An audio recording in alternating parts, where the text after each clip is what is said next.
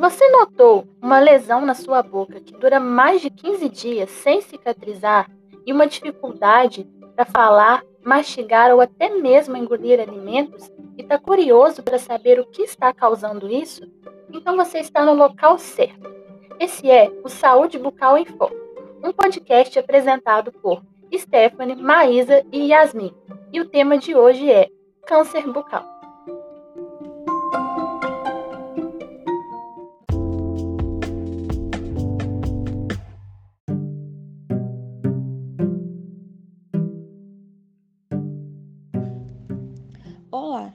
Nome é Maísa e nesse momento irei abordar a epidemiologia, os fatores etiológicos e os tipos mais comuns do câncer de boca. O câncer de boca é um tumor maligno originado a partir de um crescimento desordenado de células que invadem o tecido epitelial mucoso. Embora possa afetar qualquer localização da cavidade bucal, o lábio inferior, língua e região embaixo da língua são as regiões mais afetadas. É uma doença altamente letal, com uma taxa de mortalidade que se aproxima de 50%, devido ao diagnóstico tardio e à ausência de tratamento precoce na maioria dos casos. Anualmente, cerca de 6,4 milhões de casos de tumores malignos são contabilizados no mundo, sendo 10% deles câncer bucal. A incidência mundial de câncer bucal é de aproximadamente 450 mil casos por ano, e a sobrevivência após cinco anos do diagnóstico é de 33% em regiões pobres e 63% em regiões ricas. Excepcionalmente, Grandes variações na incidência e mortalidade do câncer de boca entre as regiões resultam em diferenças nos hábitos da população, expectativa de vida, educação preventiva e rigor nos relatórios de doenças. No Brasil, a estimativa de novos casos para 2020, segundo o Ministério da Saúde, por meio do Instituto Nacional de Câncer, era de 15.190, sendo 11.180 homens e 4.010 mulheres. Em 2018, foi possível detectar o número de 6.455 mortes por câncer de boca, sendo 4.974 homens e 1.481 mulheres. Os indivíduos leucodermas do sexo masculino acima dos 40 anos têm sido os mais acometidos por essa doença, sendo o quarto tumor mais frequente em homens na região sudeste do Brasil. Os tumores malignos da boca são representados por 90 a 95% pelo carcinoma epidermoide, e os outros 10% são representados por malignidades das glândulas salivares, sarcomas, tumores odontogênicos malignos, melanoma e linfoma. O câncer de boca não possui um único fator etiológico definido ou aceito, porém, tanto fatores extrínsecos quanto intrínsecos podem estar atuando. É provável que mais de um fator seja necessário para produzir esta neoplasia. O tabagismo associado ao alcoolismo é a forma etiológica mais comum para o câncer bucal. Fumantes que não bebem apresentam menor risco de manifestar câncer do que os indivíduos que usam as duas substâncias associadas. A incidência de carcinogênese na mucosa oral de fumantes que consomem álcool é alta, pois o álcool atua como solvente dos produtos químicos do cigarro, e o cigarro, quando em contato com a mucosa oral, libera toxinas e agressões térmicas. Assim, provoca diminuição da imunidade mucosa e, consequentemente, propicia a entrada de agentes carcinogênicos presentes no tabaco para os tecidos, aumentando o metabolismo de substâncias carcinogênicas. O tabagismo é considerado a principal causa de morte evitável em todo o mundo, segundo a OMS. No Brasil, a preponderância do tabagismo passou de 20,2% para 12,8% entre homens e 13% para 8 2,3% entre as mulheres, entre os anos de 2006 e 2015. Embora tenha havido redução do uso do tabaco na população em geral, ainda está vinculado às taxas de câncer mais altas do país. O câncer de boca e o tabagismo têm uma relação bem estabelecida na literatura mundial. O uso de tabaco é um fator de risco independente para o desenvolvimento de câncer, pois aumenta o risco relativo de 7 a 10 vezes mais quando comparado com o não fumante. Fumar aumenta significativamente o risco de câncer, porém, esse aumento depende tanto da quantidade de consumo diário quanto da duração do uso, sendo um efeito dose dependente. Cerca de 90% dos pacientes com câncer de boca ou garganta fumam cigarros, charutos, cachimbos ou mascam tabaco. O hábito de mascar tabaco aumenta consideravelmente a possibilidade de desenvolver câncer oral, pois o tabaco de mascar possui formulações com pH alcalino que facilita a absorção de nicotina pela mucosa oral. A exposição solar sem proteção representa risco importante para o câncer de boca, especificamente acometendo os lábios. Os fatores intrínsecos incluem estados sistêmicos ou generalizados, tais como desnutrição geral ou anemia por deficiência de ferro. A hereditariedade parece não desempenhar um papel principal na causalidade do carcinoma oral, embora algumas condições hereditárias tenham sido associadas a ele. Vários carcinomas epidermoides orais têm sido documentados em associação ou têm sido precedidos por uma lesão potencialmente maligna, especialmente a leucoplasia.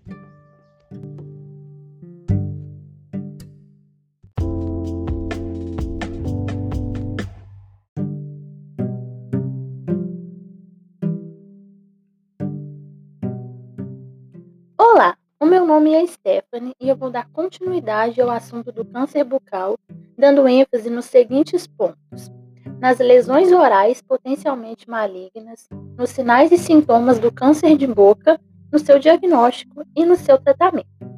Começando pelas lesões orais potencialmente malignas. Essas lesões são aquelas que têm a capacidade de levar ao desenvolvimento de um câncer. Nós podemos destacar a leucoplasia, a eritroplasia, o líquen plano, o nevo e o melanoma. Começando pela leucoplasia. A leucoplasia oral é uma condição na qual pequenas placas brancas vão se formar na cavidade bucal, na língua, mucosa jugal, assoalho bucal e gengivas, por exemplo. Ela não vai provocar dor, queimação ou coceira, e também não é possível removê-las raspando. A principal causa dessa condição é o uso frequente de cigarro, mas ela também pode ser provocada pelo uso de substâncias irritantes, como a ingestão frequente de bebidas alcoólicas. Ela é mais comum em homens com idade compreendida entre 40 e 60 anos de idade. O principal sintoma da leucoplasia é o surgimento de manchas ou placas na boca, com as seguintes características: uma coloração branco acinzentada que não pode ser removida por raspagem, de textura irregular ou lisa, de áreas mais grossas ou duras com uma consistência firme. Outra condição é a eritroplasia.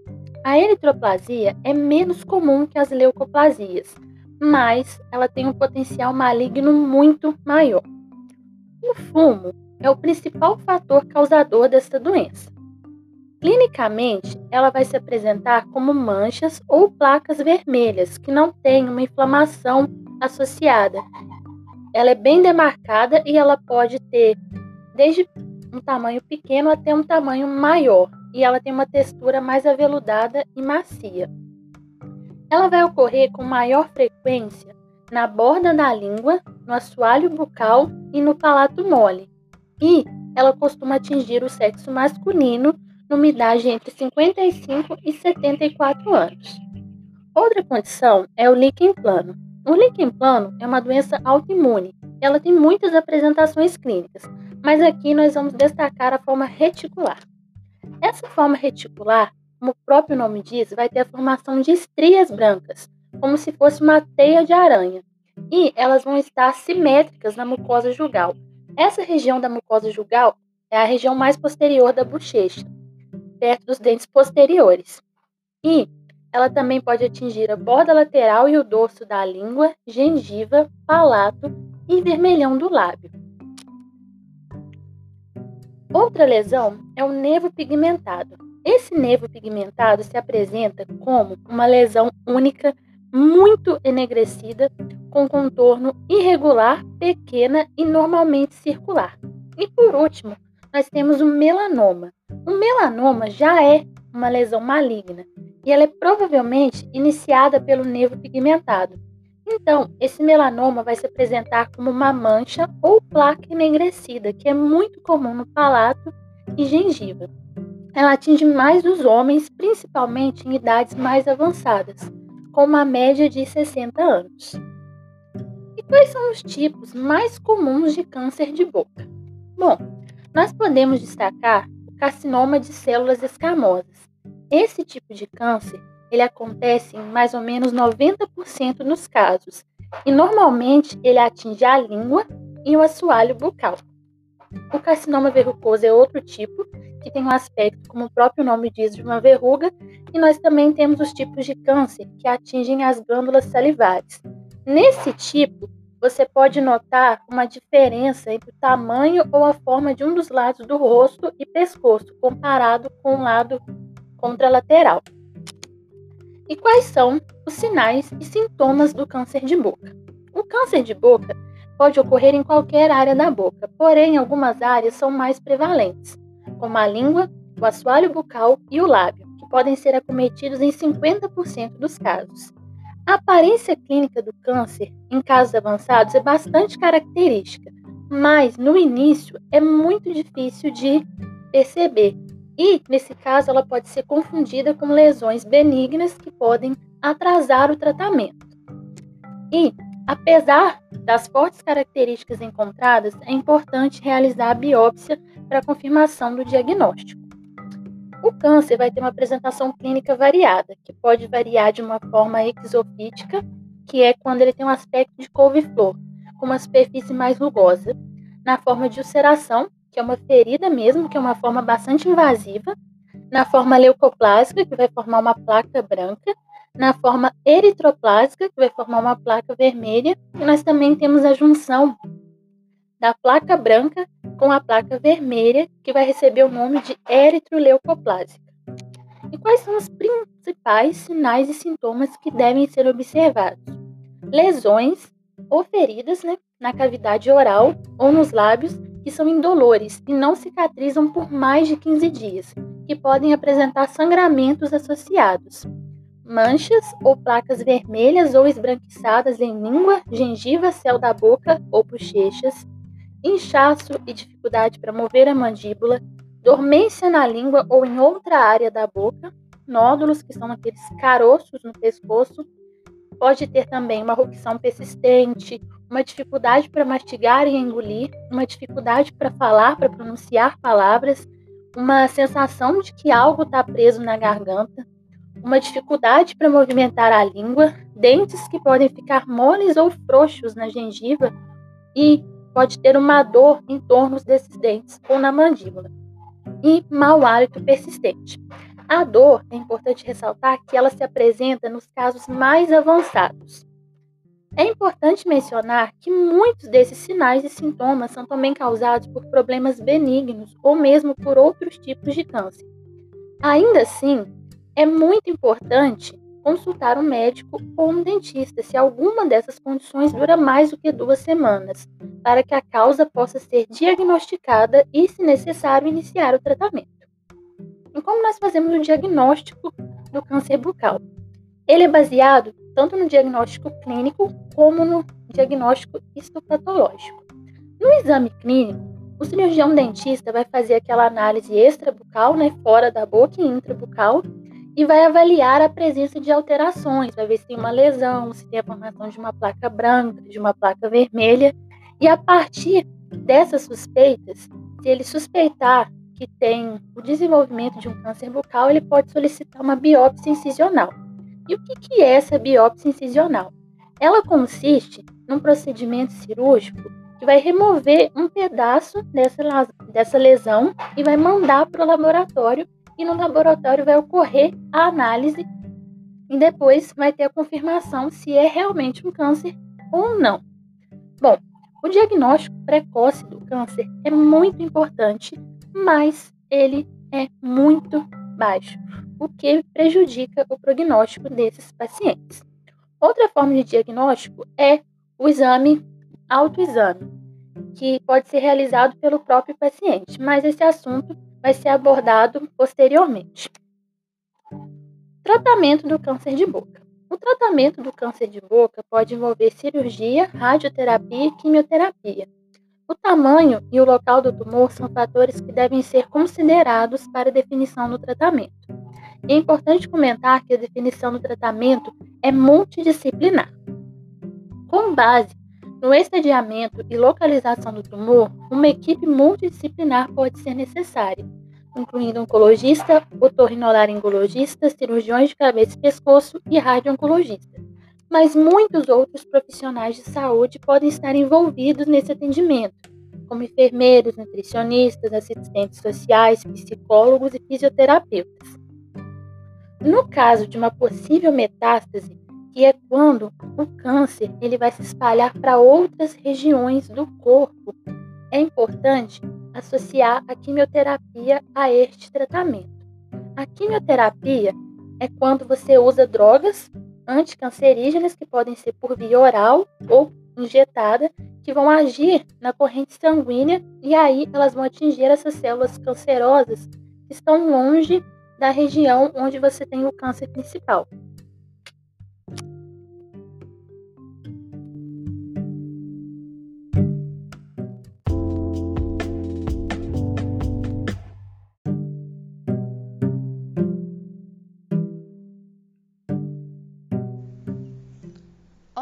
meu nome é Yasmin e vou falar um pouco para você sobre o papel do cirurgião dentista, prevenção e autoexame. O cirurgião dentista participa do diagnóstico, sendo o profissional mais indicado para a identificação do câncer de boca e tem papel fundamental no controle dos efeitos colaterais do tratamento oncológico. Apesar do câncer de boca ser considerado uma doença rara, é fundamental que o cirurgião dentista esteja apto a orientar, prevenir e diagnosticar as neoplasias orais no momento adequado, sem que haja atrasos desnecessários no encaminhamento para o paciente oncológico que possam comprometer a morbidade e a mortalidade dos pacientes. O atendimento odontológico anteriormente, durante e após as modalidades de tratamento para o câncer pode diminuir os efeitos colaterais e amenizar sintomatologias, como é o caso de mucosites intensas. O tratamento quimioterápico e radioterápico pode surtir efeitos indesejáveis e debilitantes no paciente oncológico. Mucosite oral, xerostomia que é a boca seca, gengivite e periodontite são alguns dos problemas que podem aparecer durante o processo e muitas vezes podem ser responsáveis pelo interrompimento do tratamento ou aumentar a susceptibilidade de desenvolver cáries e infecções fúngicas. A eliminação de focos de infecção na boca é de suma importância, visto que podem ocorrer complicações sérias tardiamente, como é o caso de osteoradionecrose. O câncer bucal é uma entidade patológica que pode ser minimizada em incidência e letalidade se as medidas de prevenção, detecção precoce e o tratamento imediato forem adotados. A prevenção primária do câncer de boca consiste fundamentalmente em programas e medidas de combate ao consumo de tabaco e bebidas alcoólicas. O exame físico da boca para detecção precoce de lesões cancerizáveis e tumores não sintomáticos é uma estratégia de prevenção secundária, a partir da qual se espera viabilizar o diagnóstico da doença em seus estágios iniciais e, assim, possibilitar o melhor prognóstico por meio da pronta e efetiva intervenção terapêutica. A detecção da doença não deveria oferecer dificuldades, tendo em vista o fácil acesso à cavidade bucal e a simplicidade no tocante à realização do exame da boca. Entretanto, o diagnóstico é realizado em estágios mais avançados de evolução da doença. Essa realidade pode estar associada à ausência de sintomatologia dolorosa nessa fase, ou ainda à não realização do exame clínico detalhado da cavidade bucal pelos cirurgiões dentistas nas consultas de rotina. O diagnóstico precoce pode ser estabelecido durante a fase pré-neoplásica ou em fase incipiente de evolução da doença, nas quais as chances de cura aproximam-se de 100%, como em situações de leucoplasia, eritroplasia, carcinoma in situ e carcinoma microinvasivo. Deve-se buscar os indivíduos de alto risco, que são homens com mais de 40 anos de idade, sobretudo se tabagistas e ou etilistas, e estimular a se submeterem a exames periódicos anuais em centros de atenção primária.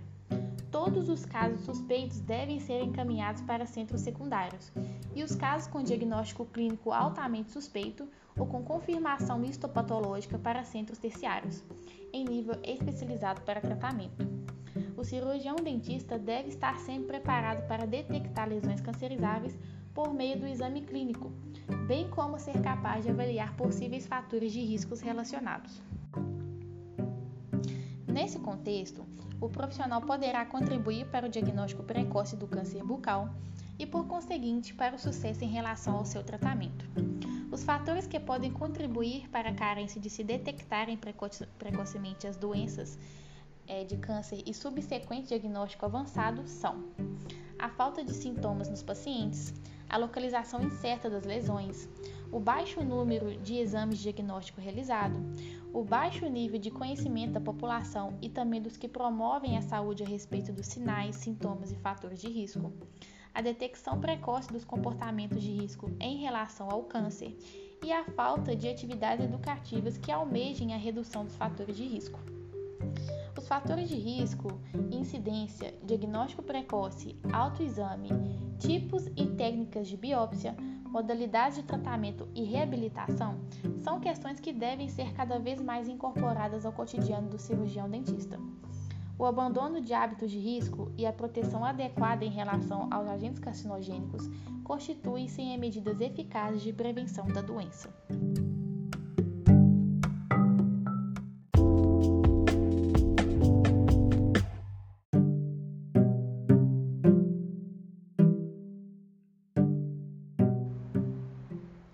O câncer da boca poderia ser evitado na maior parte dos casos. A principal estratégia é baseada na prevenção primária, ou seja, no abandono ou na diminuição da exposição aos fatores de risco para a doença. No carcinoma de células escamosas, o principal tipo de neoplasia maligna na boca, a prevenção primária deve ser realizada com cessação ou diminuição do consumo de tabaco e álcool. No caso das lesões labiais, a prevenção primária depende do controle da exposição solar, seja esta de natureza ocupacional ou não na prevenção secundária, aquele cujo objetivo é identificar lesões com potencial de malignização ou lesões malignas em estágio inicial. O cirurgião dentista tem uma contribuição muito relevante pelo seu conhecimento e técnica do exame intrabucal. As lesões mais comuns de câncer bucal são lesões com origem epitelial e, portanto, seriam acessíveis ao exame visual com boa iluminação e secagem adequada da mucosa, que caracteriza o exame odontológico de rotina.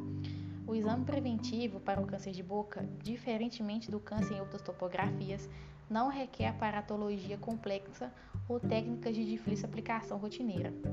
Sua execução requer um profissional atento, curioso e vigilante em relação aos sinais e sintomas que desviem dos padrões de normalidade da mucosa, que se assemelhem a lesões com potencial de malignização e principalmente encontradas em pacientes com exposição importante aos fatores de risco. O exame clínico preventivo para o câncer da boca deve ser incorporado como investigação de rotina em toda consulta odontológica. Não há uma recomendação de frequência de sua realização. Entretanto, reitera-se que a identificação de histórico de exposição aos fatores de risco deve nortear o planejamento das ações de prevenção primária e secundária. Os pacientes em geral desconhecem o exame preventivo e desconhecem que o cirurgião dentista possa realizar porém receptivos à ideia de que o profissional possa conduzir a um exame que diminua o risco de ter câncer. Um paradoxo observado no câncer bucal é que, apesar da suposta facilidade e acessibilidade ao exame clínico, as manifestações da maior parte dos doentes são identificadas em estadiamento avançado, onde o tratamento, o prognóstico e a sobrevida ficam comprometidos. Os motivos que levam às formas mais graves de apresentação são variados e envolvem desde aspectos de atraso diagnóstico, atraso de início de tratamento e características do próprio comportamento biológico agressivo da doença. Sugere-se em algumas situações que os pacientes sejam estimulados à realização de autoexame para identificação de eventuais alterações suspeitas do câncer bucal. Da mesma forma que o exame clínico, o autoexame apresenta como vantagem sua pouca invasividade, suposta facilidade de realização e custo financeiro inexistente. Outras medidas podem evitar ou diminuir as chances de aparecimento do câncer de boca, além de não fumar e não consumir bebidas alcoólicas como por exemplo ter uma alimentação rica em frutas, verduras e legumes, usar preservativo durante o sexo oral, vacinar contra o HPV, reduzir a exposição exacerbada ao sol, ou proteger com bonés, chapéus e filtro solar, em especial filtro solar FPS. Quanto ao autoexame, é muito importante todos nós realizarmos, e para isso nós devemos seguir os seguintes passos. 1. Um, examine os lábios. Observe se há mudanças de cor e apalpe os dedos para procurar áreas mais endurecidas. Vire os lábios e examine a parte interna. 2. Examine a bochecha.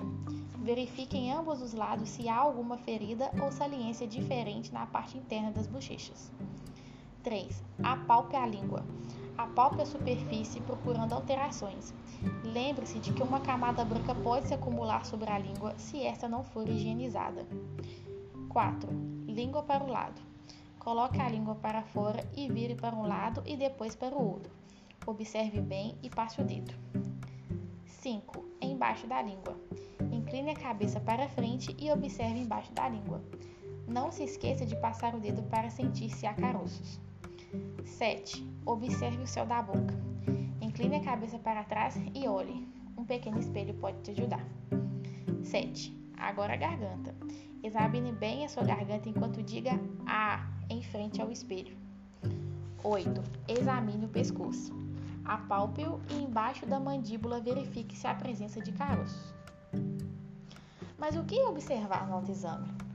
Mudanças na cor de pele e mucosa bucal, manchas que não desaparecem, feridas que não cicatrizam em até 20 dias, aftas prolongadas ou inchaços, caroços ou ínguas no pescoço, mas cuidado!